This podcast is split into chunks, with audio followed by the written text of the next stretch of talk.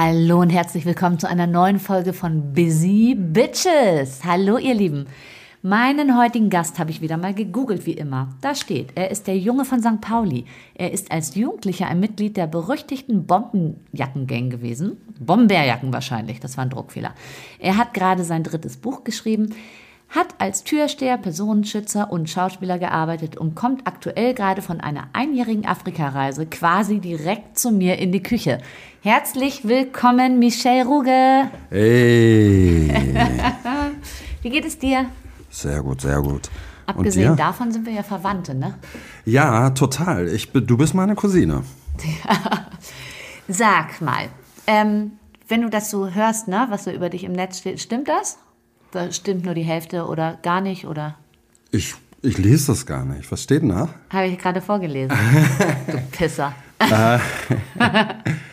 Nö, das stimmt. Fast. Also ich habe nicht gerade mein letztes Buch geschrieben, das war 2018. Jetzt steht ein nächstes an. Und ähm, sonst war ich ja, ich war in Afrika. Ich bin jetzt nicht direkt hierher gekommen, aber ähm, wir sind mit dem Auto von St. Pauli bis, äh, bis nach äh, Zentralafrika sozusagen, äh, an der Westküste, also bis zur Mitte fast, und dann wieder zurück. Und dann waren wir noch ein paar Monate auf den Balearen, weil wir da irgendwie, ich musste unbedingt recovern. Weil das Bewusstsein in Afrika, also wenn, das ist ja so wie eine umgedrehte Welt. Und da war mein Bewusstsein so ein bisschen verrückt. Und äh, da musste ich unbedingt. Wie meinst du das? Na, mh, also wenn man hier lebt, dann kann man sich nicht vorstellen, wie es da ist, weil wir sind ja jetzt, wir haben keine Touri-Tour gemacht und auch keine kein Konvoi und dann schnell durch Afrika bis Südafrika. Wir sind ja da auch die Strecken gefahren, wo es eben keine Touristen gibt und ins Landesinnere und so weiter. Und haben unglaublich viele nette Menschen dort getroffen. Aber eben die Umstände, die äh, haben mich schon berührt, sage ich mal. Ne? So, ich will auch gar nicht sagen, dass die da weniger gut leben als wir, nur eben anders. Und als eingefleischter Europäer ist das Leben dort dann, also für mich, äh, eben so anders gewesen. Nicht besser und nicht schlechter, aber eben anders. Und ähm, da war mein Bewusstsein eben so, ähm, ja, gebrochen war es nicht, aber es war, ich musste diese Reise machen. Ich musste diese Reise machen, auch weil ich immer eine bestimmte Vorstellung hatte von Afrika. Und äh, diese, diese, diese Vorstellung die wurde jetzt wirklich äh, gebrochen. Und Erzähl mal, wie war, was hattest du für eine Vorstellung? Das, was man in den Medien sieht, ne? so äh, mh, entweder die komplett armen Afrikaner, die dort hungern, oder die Afrikaner, die dort tanzen, oder die Afrikaner, die ja dann in, in ihrem Dorf in den Lehmhütten leben, oder eben das moderne Südafrika.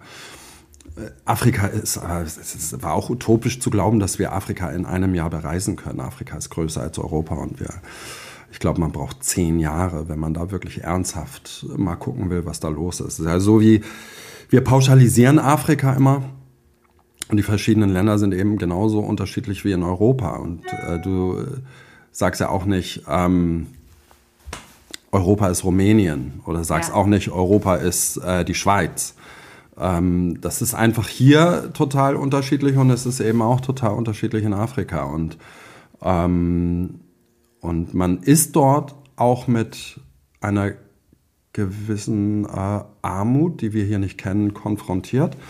Und aber auch mit einer äh, bestimmten Perspektivlosigkeit teilweise. Also gefühlt war es so, dass von Marokko bis nach äh, Ghana hat uns so jeder Soldat und jeder Polizist gefragt, ob wir ihm helfen können, dass er nach Deutschland kommt. Ja.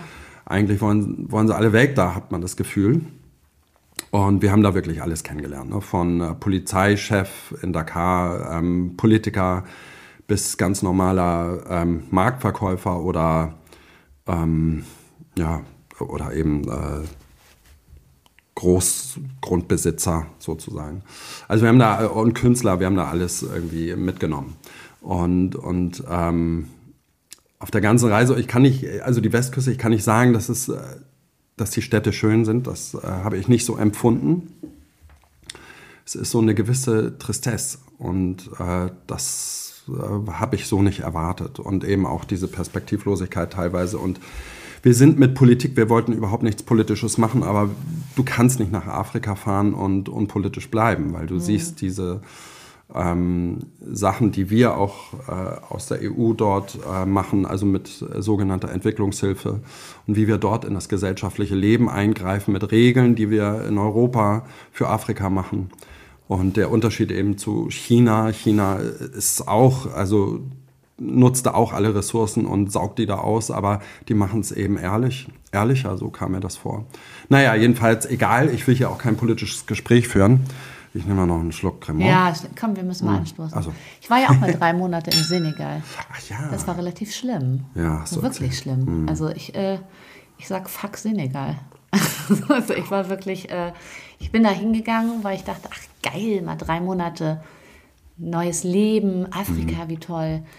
Und äh, war auch total desillusioniert mhm. wieder zurück. Also ich als weiße, blonde Frau äh, hatte da gar nichts zu melden. Ne? Ich sollte ja den schwarzen Männern Tanzen beibringen. Mhm. Im Club Aldiana oder wie ich es ah, nenne, ja. im Swinger Club Aldiana. ähm, ich hatte da gar nicht, also ich hatte wirklich diverse Male Maschinengewehre am Kopf. Ja, das hatten wir auch. ähm, für mich war das gar nicht, also ich bin jetzt auch kein Superheld, dass ich sage, das macht mir nichts aus. Aber der Stress, dass ich ein Kleinkind dabei hatte, ja. die war ja gerade ein Jahr. Und meine Frau, die auch blond ist und mein Kind auch blond, das war schon, da glaube ich, so ähnlich wie bei dir. Ähm, wir haben unglaublich viele nette Leute kennengelernt. Ne? Und ähm, trotzdem war es dann eben auch manchmal gefährlich und wir hatten auch Verfolgungsjagden und eine ganz besonders, mitten in der Nacht, äh, wo so ein Pickup mit sechs Männern hinter uns her war. Ich habe zum Glück ein super Auto, wir sind mit einem super Auto, mit einem, darf ich das hier sagen? Alles Mit einem neuen sagen. Defender sind wir da hingefahren, der auch viel umweltfreundlicher ist als der alte. Und, und, ähm, und wir waren technisch im Vorteil sozusagen, aber da war erstmal war ich froh, dass meine Frau so cool ist, aber da haben wir echt gedacht, oh ey, weil wir auf so ein, also wirklich in der Natur waren und da war weit und breit nichts, ne? Und ich weiß gar nicht, ob wir da Handyempfang hatten. Wo habt ihr da gelebt? Ach ja, ihr habt auch in dem Defender geschlafen. Wir haben, ne? Ja, genau, wir haben ein Dachzelt und äh, haben wir oft im Dachzelt. Ich mochte am liebsten im Dachzelt schlafen. Für meine Frau musste es ab und zu auch mal ein Hotel geben, was ja aber auch gut war. Wir haben dann in wirklich geilen Hotels, in so Boutique-Hotels gelebt, weil wir wollten ja nicht, wir machen ja, ja keinen Elendstourismus, wir wollten wirklich alles sehen. ja. Ja, kein ähm, vom, vom Dorf und wir, wir haben, ich muss sagen, in muslimischen Ländern, die Muslime waren so gastfreundlich. Also es ist unglaublich. Ja. Ne? Wir konnten da überall übernachten. Die haben immer sofort für uns gekocht, egal ob sie was hatten oder ob sie. Es war toll. Das ist toll, ne? Also ja. Man hat nicht das Gefühl, also das fand ich auch. Ich habe tolle Menschen da kennengelernt. Ähm, ganz schlimme auch und ganz tolle zu beiden, zu, zu gleichen Teilen auch. Da knallen die Kontraste. Voll. Sozusagen. Voll, wirklich. Und, und ich habe, ähm, also wir haben, wir haben da auch mal in Botschaften, also in deutschen Botschaften übernachtet, wenn das, weil das Unwetter so schlimm war. Mhm in Mauretanien zum Beispiel, das hat mich total überrascht, positiv. Also Mauretanien ist so wie, kennst du Burning Man in L.A.?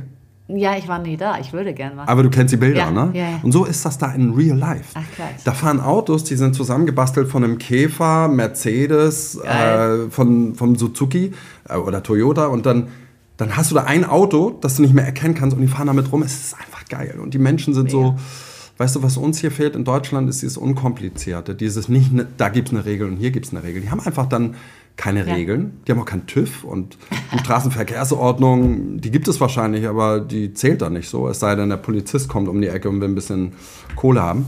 Aber das ist einfach geil. Und das ist so, da habe hab ich nochmal, und das meine ich auch mit, mein Bewusstsein war da ein bisschen verrückt, ähm, eine Freiheit erlebt, die ich hier nie, niemals so erleben könnte, in, speziell mhm. auch in Deutschland und äh, auch Europa ist ja auch.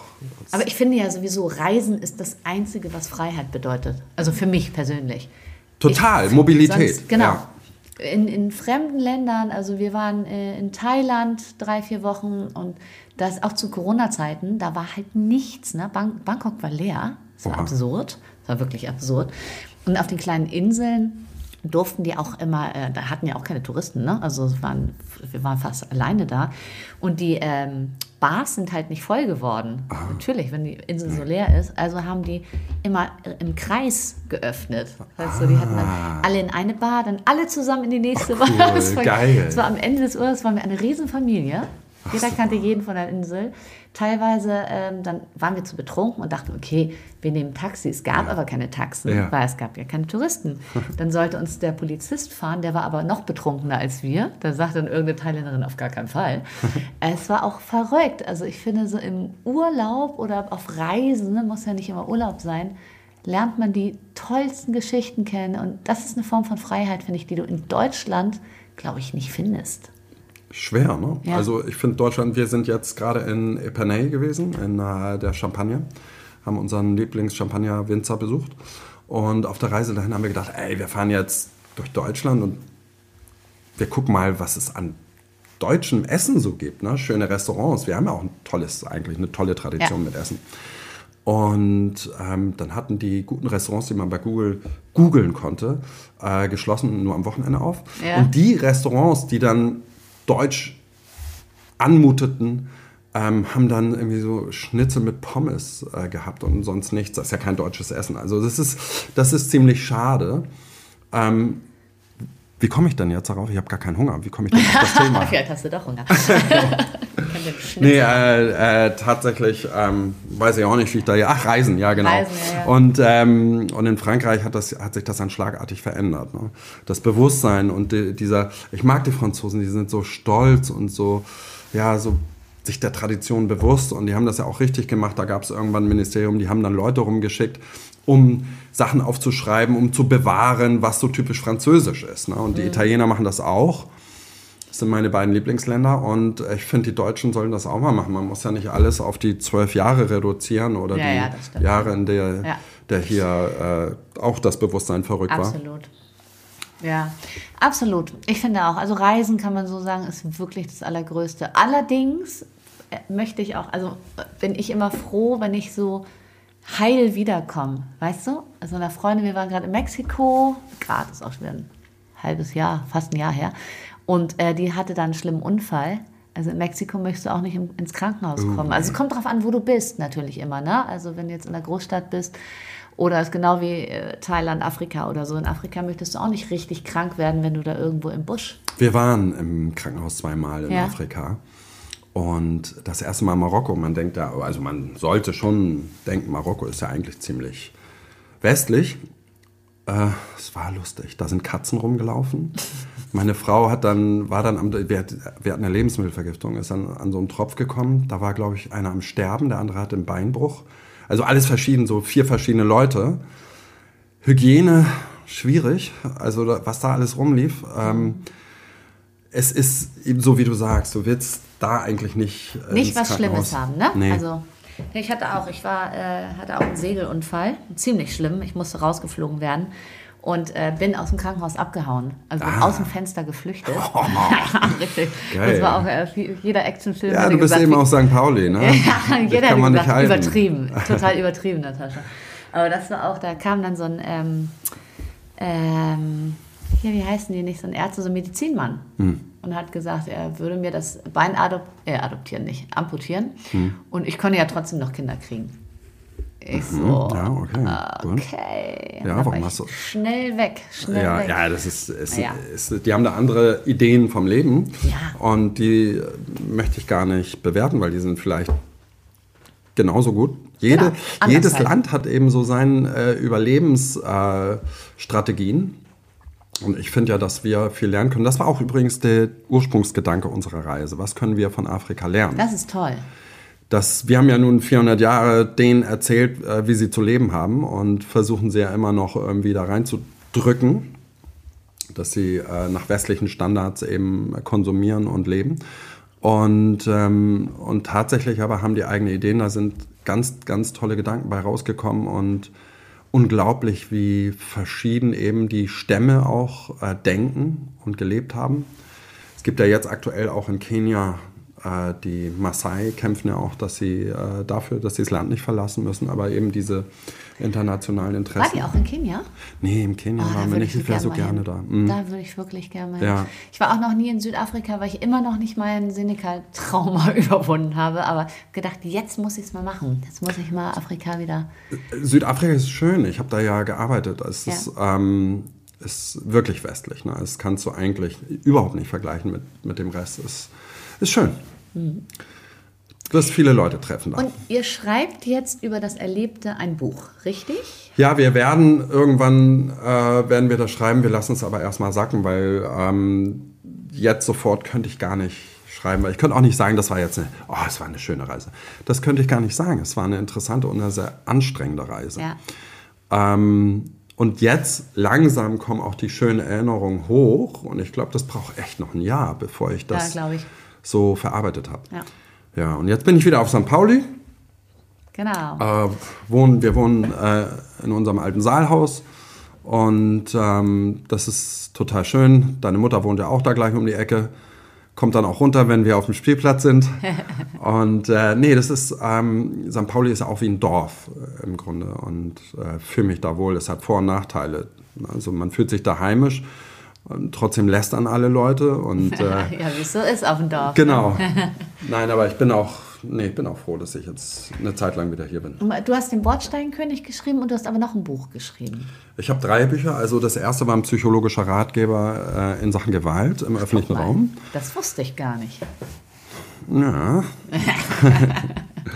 Und dann äh, gab es die mediale Aufmerksamkeit, äh, die war am größten auf den Teil, den ich über meine Jugend geschrieben habe. Ich war ja in, in den 80er Jahren gab es ja die Zeit der Gangs sozusagen, der Subkulturen.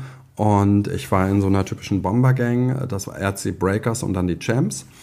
Und und darüber habe ich dann geschrieben. Und es äh, war, war, war toll, was daraus entstanden ist. Es ist ein äh, Spiegelbestseller geworden und ähm, bin dann irgendwann auch wieder von Berlin nach Hamburg gezogen, um dann das Buch über Berlin zu schreiben, weil in Berlin habe ich 17 Jahre gelebt und mit Unterbrechung und habe da im Nachtleben gearbeitet. Und ich äh, glaube, dass ich in Berlin auch wirklich so die schönste Zeit miterlebt habe. Das ist dann das dritte Buch gewesen, 2018 erschienen. Und ähm, Wie heißt das? äh, Große Freiheit Mitte heißt das. Das ist quasi die Vor es ist, ist ja alles autobiografisch. Und ich habe äh, sozusagen autobiografische Romane geschrieben. Und ähm, St. Pauli hat eine, eine super Zeit erlebt und St. Pauli ist auch immer noch äh, toll auf einer bestimmten äh, Ebene, sag ich mal. Aber ähm, was ich in Berlin erlebt habe, es war, glaube ich, weltweit einmalig, weil der Osten ja komplett entmietet war sozusagen oder die, es gab so eine äh, Flucht der älteren Bewohner aus dem Ostteil von Berlin und, und dann gab es, also ich habe da eine 400 Quadratmeter Wohnung gehabt für 100, 180 Euro, glaube ich, Crazy. oder so. Ja, Ja. das ist irre, oder? Ja. Und, ähm, und da- da hatten wir nämlich auch diesen Zusammenhalt. Also wir waren, es gab ja jede Woche eine Eröffnung von zwei, drei neuen Clubs, Casinos oder Restaurants. Die waren alle illegal, ne? weil äh, wusste ja nicht, wo sollst du das anmelden, weil da waren ja die Eigentumsverhältnisse der Häuser teilweise nicht geklärt. Also hat man es illegal gemacht. Und, und gleichzeitig haben auch drei, vier Läden dann wieder geschlossen. Und da war das nämlich genauso wie du das, was du erzählt hast über Thailand. Ähm, so eine Gruppe, sagen wir mal, von 200, 300 Leuten war dann in einem Club. Und dann hat man gesagt, ey, komm, wir gehen jetzt rüber äh, zum Helsinki. Ja, okay, komm. Und dann sind 203 Leute, äh, 300 Leute dann im Helsinki gewesen. Und so, und so, ich würde mal sagen, so ein enger Kreis von 500 Leuten kannte sich mit Namen in äh, Berlin Mitte. Und in der Zeit, das war so jahrelang, habe ich ja an der Tür gearbeitet, habe ich war ich überall eingeladen. Ich bin dann in die Boutiquen, weil natürlich die großen Konzerne das auch gesehen haben, was da für ein Potenzial ist an äh, Nachtkultur. Ähm, haben die mich eingekleidet. Ich bin damit aus den Boutiquen mit, weiß ich nicht, also mehreren tausend Euro jedes Mal rausgegangen. Ich wusste gar nicht, wohin mit den Klamotten. Und so sind wir dann. Hast du die noch? Die könnten wir verticken. Ey, die habe ich tatsächlich noch. Können wir verticken, Schild. Ich hatte mal, ich weiß nicht wie viele Turnschuhe. Ich wollte ja dann, da waren ja alle so verrückt nach Sneaker und dann haben sie alle Sneaker äh, gesammelt. Ne? Ich äh, kenne Leute, die haben 2000 Paar Sneaker gehabt. Ich habe nicht so viele gehabt, aber auch äh, eine Menge. Ich habe extra einen Raum gehabt, wo alle meine Sneaker dann waren. Crazy. Ich Ja. habe auch einen Freund, der, Ja. der hatte auch wirklich ein, ein, Zimmer nur für seine Sneaker. Und Ja. die hat er aber nicht angezogen. Ja. Weil dann würden die an Wert verlieren. Ja, genau. So, bist du bescheuert? Aber das ist totaler Blödsinn. Irgendwann kam Mitya Prinz mal auf mich zu, das ist ein DJ. Ja. Und dann meinte er, hier, schau mal. Und dann hat er so wertvolle Sneaker genommen, gebogen und dann sind die auseinandergebrochen. Und dann meinte er, ey, das wusste ich nicht. Aber. Weißt du, das ist Gummi und äh, Plastik und dann geht da irgendwas raus und dann brechen die natürlich. Ja. Ne? Und dann sind die, kannst du vergessen. Blödsinn. ja, totaler Blödsinn. tragen oder, oder nicht tragen. Ja, ja, also man muss, dann- man muss was tragen. Ich habe das jetzt, erlebt das jetzt auch hier in Hamburg. Ähm, Hamburg ist ja materieller, denkmaterieller. Da geht's dann auch, also jeder trägt hier, möchte gerne eine teure Uhr haben. Und nicht nur eine, sondern dann hat er irgendwie noch 80 Uhren im Safe. Nee, ich trage äh, tatsächlich keine. Ich bin so ein bisschen befreit davon. Ich habe auch noch, ich habe noch nie eine Uhr gehabt. Noch nie. Ich habe früher immer, ich habe auch mal Uhren gesammelt, aber irgendwann habe ich gedacht, boah, ey, ich bin doch der Sklave meiner Zeit, wenn ich dann, weißt du, ich muss ständig raufgucken und dann Mhm. hab da noch was und hier noch was. Dann habe ich gedacht, nee, ohne Uhr fühle ich mich irgendwie wohler. Ja, man entwickelt ein Gefühl für Zeit, finde Mhm. ich. Was du nicht hast, wenn du ständig äh, guckst und die Kontrolle hast oder abgibst Mhm, dadurch. Aber Uhren sind natürlich, haben auch äh, den Zweck eigentlich nicht mehr, dafür hast du ja ein Handy. Ich, ich glaube, Uhren, das ist so ein Männerding, so ein Männerschmuck. Ja, ja, weißt so, so ein, Und, ähm, ist auch ein Statement. So, Ja, ne? Ich so, trage eine Rolex, ich bin geil. Ich, ich glaube, die Zeit ist vorbei. Also bei Rolex gehen ja die Preise runter, bei bei allen Uhren gehen die Preise runter, weil die Leute sind ja auch ein bisschen dämlich, weil die kaufen dann für die Krise, kaufen sie in der Zeit, wo es teuer ist, die Dinge ein und in der Krise verlieren die natürlich alle an Wert. Ja. Das ist natürlich totaler Blödsinn. Ähm, ja, ich glaube, die Zeit ist vorbei. Also jetzt sowieso, die Gesellschaft verändert sich ja in sieben Meilenstiefeln, mit sieben Meilenstiefeln und Ja. das alte männliche und äh, weibliche Bild äh, verändert sich eben. Wo hast du überall gearbeitet in Berlin? In welchen Clubs? So kennt man die? Ja, Cookies, ähm, WMF, äh, äh, WBM Bar, ähm, Greenwich Bar. Äh, ich habe eigentlich in allen Läden gearbeitet. Äh, Im Pogo, im Fun, im, in allen Läden, die damals angesagt waren. Ich habe mal so Pläne fürs Jahr gemacht und ich war nahezu, also für so bestimmt für vier, fünf Jahre war ich jeden Tag an der Tür, jeden Tag. Also in der Woche und am Wochenende. Ich habe mir schon das vierte Mal verrückt gesagt gerade. Ja, ja. Also sag doch einfach crazy, oder? Ähm, Abgefahren. ja, ja. Es war, äh, das war, das war cool. Tagsüber habe ich ja mit Daniel Richter, dem äh, Kunstmaler, habe ich ja einen ähm, Kampfsportclub gegründet in Berlin und dann habe ich mich tagsüber geprügelt und abends. Und ähm, das war. Tagsüber für Umme und abends für Geld. Äh, nee, ich habe ja Geld dafür genommen, wenn Ach ich so. die Leute unterrichte. Wenn ich die Leute verprügelt habe tagsüber. Und ähm, nee, es war interessant. Das war eine Zeit, die musste ich auch so leben, wie ich sie gelebt habe, weil ich dadurch, ich wollte das so erfahren, auch durch, durch die Gewalt so intensiv gehen. Es war ja nicht nur, es war ja Berlin-Mitte, waren ja schön Wettertüren. Ne? Äh, Wesentlich schlimmer war es in Kreuzberg oder wenn ich im Westen mal gearbeitet habe. Ähm, aber das war alles halb so wild. Meine Freunde haben mich irgendwann angesprochen, meinten, Michelle, du hast dich, irgendwie bist du mega aggressiv und du hast dich total verändert. Und dann habe ich aufgehört mit der Tür.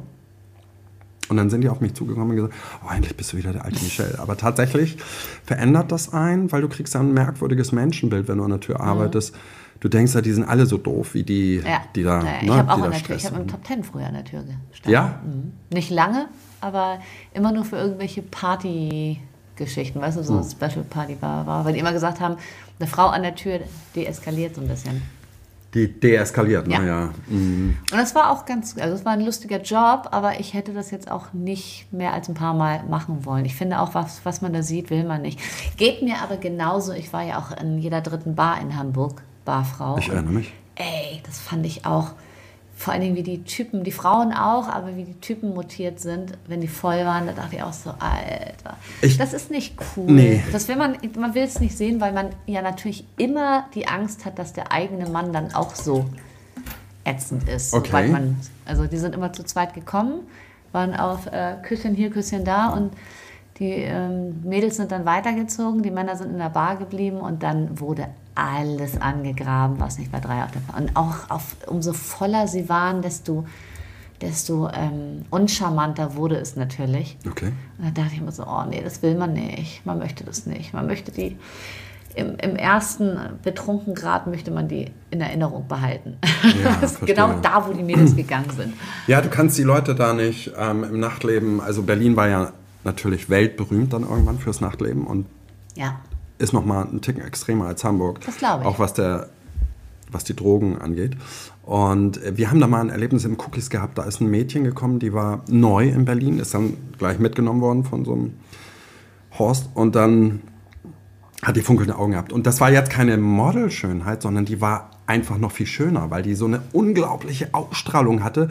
Und mein äh, Passmann an der Tür, wir haben uns angeguckt, er war früher auch Model und hat Philosophie studiert. Und dann gucken wir uns an und, und er sagt, Alter, und ich sage, Alter, hast du die Ausstrahlung gesehen? Alter, ist ja die schönste Frau der Welt. Und äh, tatsächlich ist es kein Witz.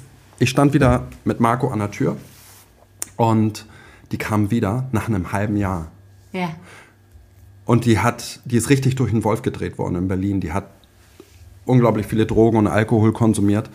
Ähm, und Kokain macht ja auch was mit dem Aussehen. Ne? Du siehst das an den Augen irgendwann, wenn die zu viel ähm, Kokain konsumieren. Was siehst du da?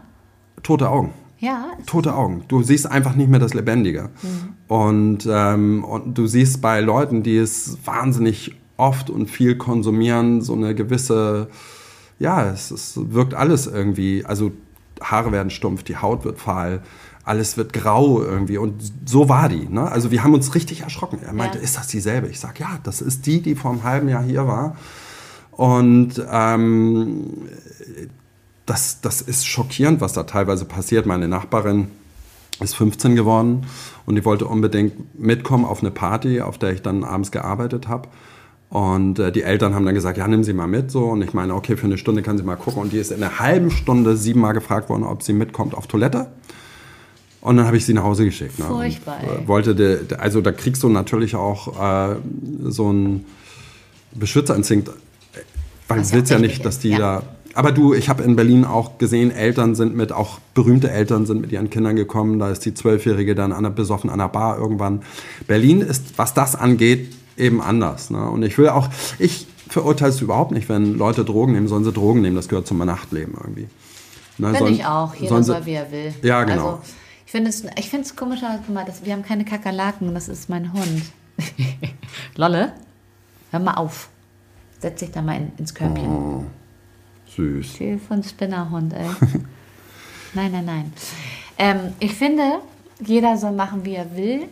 Ich merke nur für mich persönlich, wenn ich Leute treffe, die über 40 sind und dann immer noch so hart harten Dro Drogenkonsum. Aber ich, ich spreche jetzt nicht von einmal im Jahr oder so, ne? Also, sondern nicht irgendwie Silvester, sondern jedes Wochenende, jedes zweite, was auch immer. Das finde ich irgendwie befremdlich. Also jedes Wochenende ist ja nicht ähm, häufig. Ich kenne ja die ganzen Leute, die jetzt in den Galerien, Wer Werbeagenturen und äh, in, den, in den Verlagshäusern äh, bei Zeitungen oder so gearbeitet haben. Äh, Da Das ging Daily das, die, Business. die haben mehr durch die Ja. Nase gezogen, als ich Espresso getrunken habe. Und ich trinke wirklich mehrere Espresso am Tag. Ja. Und ähm, das, das ist da Usus. Noch schlimmer. Das Noch ist schlimmer. Usus. Morgens erstmal eine Nase, also so, ne? Und äh, pff, ja, sollen sie machen. Aber du siehst ja auch, du siehst denen das an. Ja, ja. Ne? Und ich finde es immer arm. Also ich denke so, oh Mann, ich finde es eher tragisch als cool. Solange die noch sozialverträglich sind, ne, haben sie es selber zu verantworten. Ja, Irgendwann muss man sich vielleicht dann distanzieren, wenn die so kacke sind. Ne? Und ich, Ja. Geschäfte machen kannst du mit einem Kokainierten sowieso nicht. Aber ähm, Ich muss mal eben den Hund beruhigen. Ja, klar. Du sprichst mal weiter. läuft warte. das weiter dann? Ja, ja, lauf. Okay. Guten Tag, meine Damen und Herren. Wir sind bei Natascha, ähm, bei den Busy Bitches. Und gleich geht es weiter, wenn der Hund sich beruhigt hat. So, da bin ich wieder. Oh, jetzt geht's weiter. Die ist so ein Spinnerhund, ey. Ja, wo waren wir stehen geblieben? Kokain Nee, beim- ist nicht gut für das Ego. Doch fürs Ego ja, aber nicht gut für den Charakter. Ich weiß, ich habe noch nie Kokain äh, konsumiert. Hast noch nie, du hast Nein. noch nie Kokain Nee. genommen? Also als ich klein war, habe ich alles genommen, glaube ich. Da warst du aber so ein Meter groß oder wie? 1,20 Meter war ich. Ja, wirklich. Also als ich jung war, so mit zwischen 20 und 30, habe ich, glaube ich, einmal alles ausprobiert. Ja, ich weiß, ich habe dich da mal besucht ähm, in so einer WG. Da war dann auch alles abgehangen tagsüber, war, war so dunkel. Du Kannst du dich noch dran erinnern? Nein. Doch, klar. Das war in der Nähe beim Madhouse da in der Straße. Ach so, ja, unsere Tänzer-WG. Ja. Ja. aber da nicht. Da waren wir in der Nee? Tanzausbildung. Da haben wir abends manchmal einen geraucht zum Runterkommen. Kein Opium oder Heroin? Nee. Kennst du schon geil, so eine Opiumhöhle. Ich so, ja, ja. Ja, ja, wir haben dann ab und zu mal Opium geraucht. Nein, natürlich nicht, liebe Kinder. Nein, natürlich nicht. ähm, nee, aber da, ich habe, glaube ich, alles mal so ausprobiert und dann gemerkt, ich bin am besten mit Champagner. Ja, ich auch. Wirklich. Also für mich ist Drogen rausgeschmissenes Geld. Ich Find's kann dem auch nichts, bescheuert. also ich kann ihm nichts bescheuert. abgewinnen, weil ich da so sehe, was das mit den Leuten macht. So, ne? Ja. Und da habe ich keinen Bock drauf. Bei Alkohol, also es ist ja, ich, ich habe da sicherlich eine unpopuläre Meinung, aber ähm, wenn jemand raucht einen Joint, so dann irgendwie verzieht er sich so in seine Welt und ist nicht mehr greifbar für mich. Und da ich nicht mitrauche, dann kann ich auch Genau. gehen. So und, und Alkohol öffnet ja so die Menschen. Und dann, weißt du, dann, dann ist man, dann erzählen sie was und dann, das ist so kommunikativ. Das ist anders als Kiffen. Und, ähm, äh, und Kokain zum Beispiel, das ist dann auch wieder auf so einer. Ist ein Dialog, ne? Ja, ist kein die, Monolog, ist ein Dialog. Al- Kokain? Nee, ist Monolog, kein Monolog, genau. So, genau. Die reden dann und du denkst, Alter, was redet der denn da für einen Scheiß? Das hast du zwar auch beim Vollsuff, aber beim, beim, weißt du, so wenn du nett irgendwie ein, zwei, drei, vier oder zehn Champagner trinkst, dann hast du ja irgendwie eine lustige, dann gute Laune. Oder Wein oder sowas. Ne? Oder meinetwegen auch Bier oder Apropos, ich muss jetzt mal eine Pause machen. Ich kann ja schon nicht mehr reden. so Ein- schnell geht es bei dir. Ja, weil wenn ich mittags ein Cremönchen trinke, merke ich, bin ich ja schon so, huch. Oh, cool, okay, da muss ich auch wieder hinkommen. ich habe, ähm, ich habe, ähm, stimmungsabhängig. Ne? Manchmal, wenn ich schlecht drauf bin, dann merke ich gar nichts. Und manchmal bin ich äh, gut drauf und äh, beim ersten Glas schießt das äh, und ich komme, kriege gute Laune. Ja. Man, darf ja, man darf eben nicht zum Gewohnheitsziehen, sondern immer Genusstrinker bleiben, glaube ich. Das ist der Trick, oder? Ja. Ja, das ist das Gute. Mein Mann trinkt unter der Woche gar nicht und am Wochenende lässt das gerne mal krachen. Das schaffe ich immer nicht so. Also ich habe dann doch immer noch mal ein, zwei Treffen mit Alkohol, also äh, Meetings, wo dann auch irgendwie, ja, möchtest du ein Glas Shampoos? Ja, ach, guck, warum nicht? So, weißt du, ist jetzt kein Betrinken, aber schon so, dass man dann doch ein, zwei Gläser mal trinkt, was jetzt auch nicht schlimm ist, ne? Jeder Arzt sagen würde, ja und? Also die Italiener würden die Ja. Nase rümpfen und sagen, hä? Es ist in Baden-Baden äh, oder in, ne, da. Genau. Also die trinken jeder eine Flasche am Tag. Ja, das ist, äh, deshalb nicht schlimm, aber es ist doch was anderes, wenn man so mal gar nicht, ne? Eine Ich mag- Woche, einen Monat, ein Jahr. Oh, es klingelt. War das bei uns? bestimmt. Was ist denn hier los? Aber ich mach nicht auf. Michelle, du musst wieder über, übernehmen. Ich mach auf. Oh, jetzt bin ich wieder alleine. Okay, jetzt kann ich erzählen, was ich erzählen will. Hm, Das wird doch sowieso geschnitten, oder? Na gut, okay, ich erzähle mal eine Geschichte. Ähm, zu meiner Person. Nee, das muss man schneiden nachher. Das geht ja nicht. Jetzt werde ich, werde ich hier zum Podcast eingeladen und jetzt sitze ich alleine am Tisch und soll mir irgendwas ausdenken. So funktioniert das nicht. Was macht die denn an der Tür? Mensch. Oh, jetzt redet die da irgendwie mit der Nachbarin. Manchmal muss doch die Klingel ausstellen. Mann. Also so geht das nicht. Oh, hoffentlich schneidet sie das. So, mal gucken, was jetzt los ist. Polizei oder was? Bin ich wieder. Ah, super. Ich habe mir das heißeste Kleid der Welt bestellt. Ach so. Und das ist gekommen? Ja. So, Also. hier ist was los. Wir schneiden ja nicht, deshalb äh, Nein! muss man da durch. Um Gottes Willen, das musst du schneiden. Weil ich habe gerade Blödsinn erzählt. Also einfach, das, das will niemand hören. Also, aber zum Trinken wollte ich sagen, ich ähm, bin Daydrinker. Ich liebe das, äh, tagsüber zu trinken und bin Ich ja auch. eh aus der Zeit gefallen. Aber ich finde es toll, wenn man irgendwie äh, in der Stadt ist oder im Café oder ich mag das so zum Beispiel auch auf den Balearen ja zum Beispiel oder in Italien, Frankreich, wenn ich da bin, morgens ein Pastis oder weißt du, das ist da kein Problem. Ja. mach das mal hier, setz dich mal beim Bäcker hin und bestell, okay. weißt du, so. Schön assi. Ja, total assi, genau.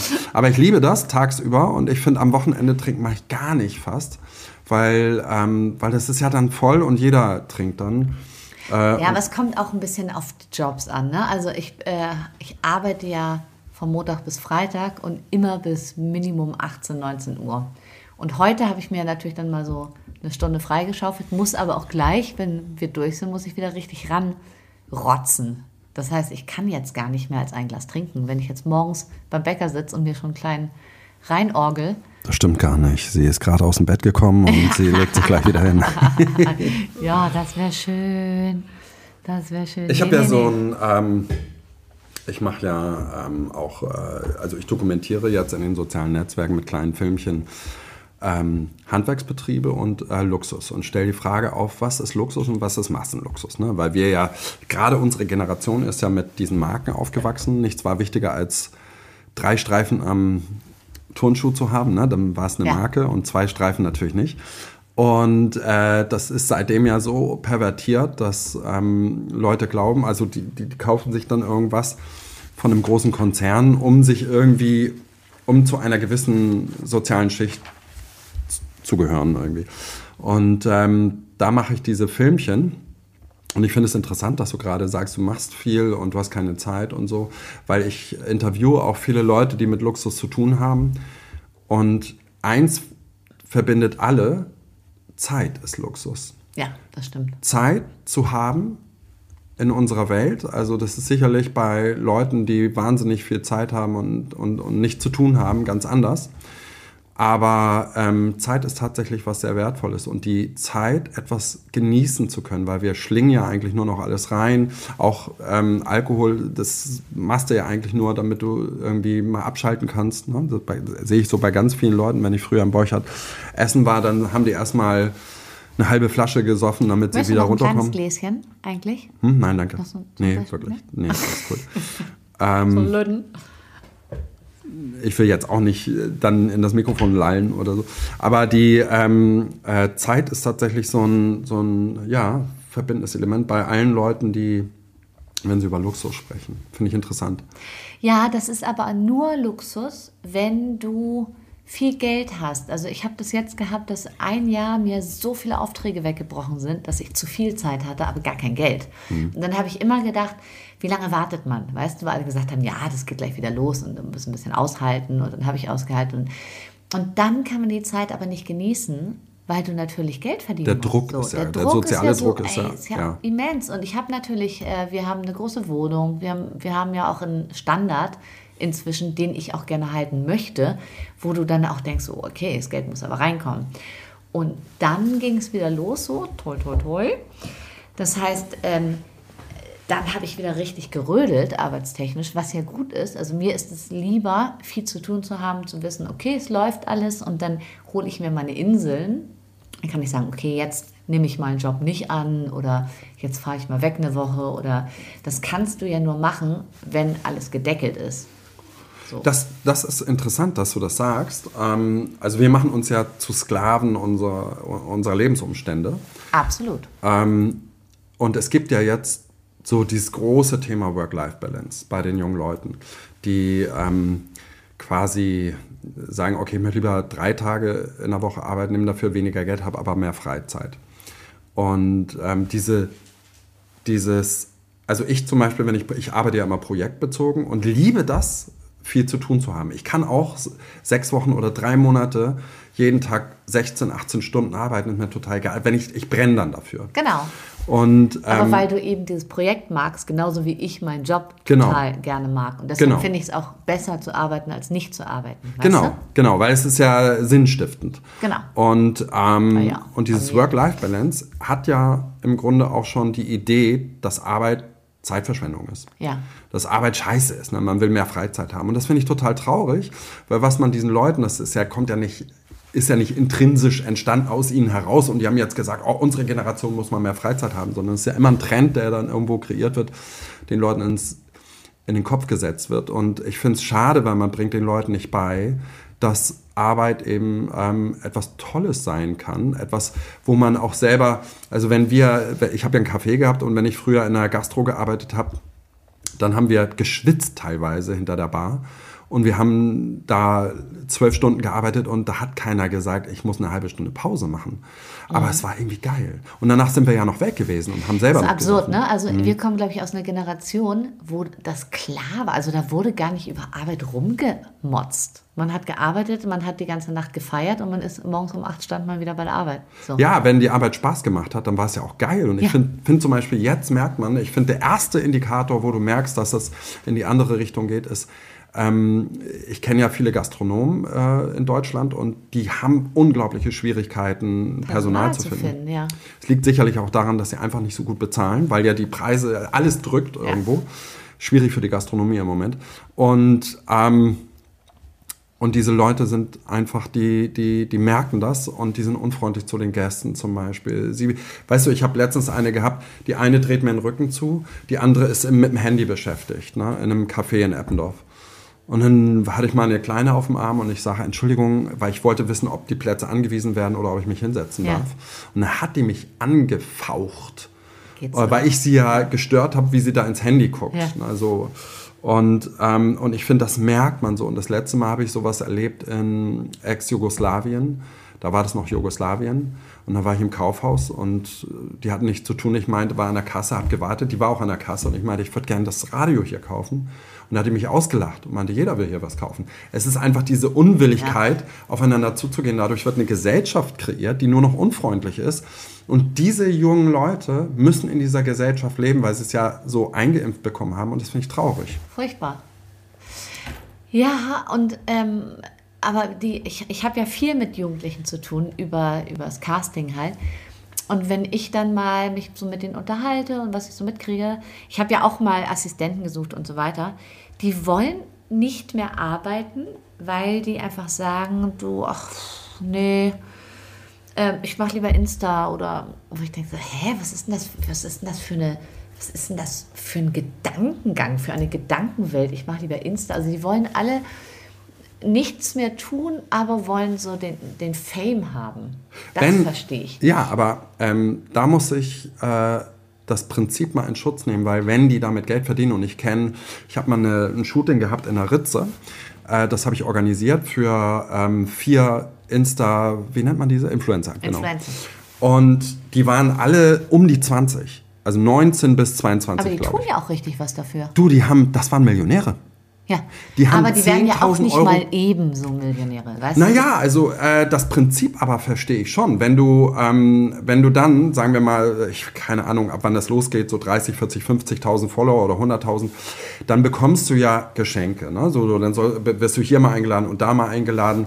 Und wenn du dann das monetarisieren kannst, dann äh, sage ich denen, okay, dann nimm doch die Zeit mit äh, verdien deine Million oder meinetwegen auch ein paar hunderttausend und genieß die Zeit. Weil ich immer auch von Freunden höre, ja, man muss doch was Bodenständiges und Handwerk oder irgendwie dies hier machen. Nö, und das, das die Zeit ist vorbei. Genau, das finde ich auch nicht. Aber man muss trotzdem was dafür tun. Also, dass diese Influencer, die, diese, diese Influencer, ich höre mich an wie meine Mutter, dass diese Influencer ähm, nichts tun, stimmt ja nicht. Also, ich kenne ganz viele und die müssen auch richtig was. Die haben natürlich ein tolles Leben. Die haben sich das aber auch erarbeitet. Ne? Also, die, haben, die haben ja auch teilweise gibt es ja, es gibt ja so ein neues Krank oder ein neues Krankheitsbild, weiß ich gar nicht, aber es gibt tatsächlich so eine, gab mal einen Bericht, dass die ja auch äh, psychisch oft daran erkranken, weil sie ja bis ins Privateste alles monetarisieren ja. wollen und alles verwerten wollen. Und in, in dieser Gesellschaft, äh, das ist wieder der Nachteil an der ganzen Geschichte. Du kriegst ja, ich hatte mal einen, jemanden eingeladen nach Spanien, der Influencer werden wollte sozusagen, der eigentlich Anwalt ist und dann hat er aber den Plan gehabt, dass er damit Geld verdient. Und du konntest mit ihm eigentlich nirgendwo hingehen, weil er alles immer filmen wollte und alles dann musstest du die Kamera halten, dann hat er in die Kamera gelächelt. Es war auch total unmännlich, muss ja. ich sagen. Und, und, und, und, die anderen Leute haben geguckt und ich war ja da schon, äh, die kannten mich ja alle, ne? Und ich kam mir, ich war so richtiger Charmeffekt, irgendwie so, ey Alter, was denken die denn jetzt? Wir sind erwachsene Männer und äh, filmen uns hier gegenseitig oder ich filme dich, wie du da dann lachst. Ne? Ja, ja, also ja. Ich finde es auch unsexy. Also es ist noch was anderes, wenn es eine hübsche Frau ist, als wenn es ein Mann ist, finde ich. Es gibt, es gibt komisch, im Schanzenviertel eine, die hebt immer ihren äh, T-Shirt hoch und hat dann so ein ähm, Sixpack. Oh. Und die hat, glaube zwei Millionen oder über zwei Millionen Follower. Ist Wer das geil? Das? Wer ist das? Ich weiß nicht, ich weiß nicht. Aber das finde ich, das finde ich irgendwie ganz geil. Also das macht die echt gut. So, Michelle, ne? Ja. Bei jedem Podcast ist immer ganz am Anfang zehn schnelle Fragen. Okay, her damit. Ja, ich sehe nämlich gerade, wir sind eigentlich schon am Ende. Wir hauen die noch durch. Ja, los. Wir hauen die durch. Ab geht's. Also, wir kommen zu den bitchigen Fragen. Erste Frage: Zuckerbrot oder Peitsche? Beides. Beides. Zweite: Warum sind Frauen besser als Männer? Bessere Schauspieler. Bessere Schauspieler. Bist du Nehmer oder Geber? Definitiv Geber? Würdest du über Leichen gehen, um zu kriegen, was du willst? Nee. Hattest du schon mal einen Dreier? Ich, ich bin, ich, ich habe so getan, als wenn ich schlafe, weil ich nicht wollte, dass die eine eifersüchtig wird. Ah, was sind deine Chefqualitäten? Meine, äh, ich kann, ich bin so eine Art Seelenfänger. Ich kann, ich brenne für etwas, kann andere Leute dann mitziehen und ich bin sehr emotional, was äh, tolle Projekte angeht. Oben oder unten? Unten, Hat dir dein Aussehen schon mal berufliche Vorteile gebracht? immer. Ich habe ja, ich habe noch nie eine Bewerbung geschrieben. Ich habe alle meine Türsteherjobs bekommen, weil ich, weil, weil, weil ich, weil, weil das Aussehen da gepasst hat. Was war das Bitchigste, was du jemals getan hast? Bitchigste, was ist denn bitchig? Ähm, äh, bitchig, bitchig, bitchig. ähm, was ist nochmal bitchig? Ähm, Sehr schöne Antwort. Super, so schnell ging es noch nie.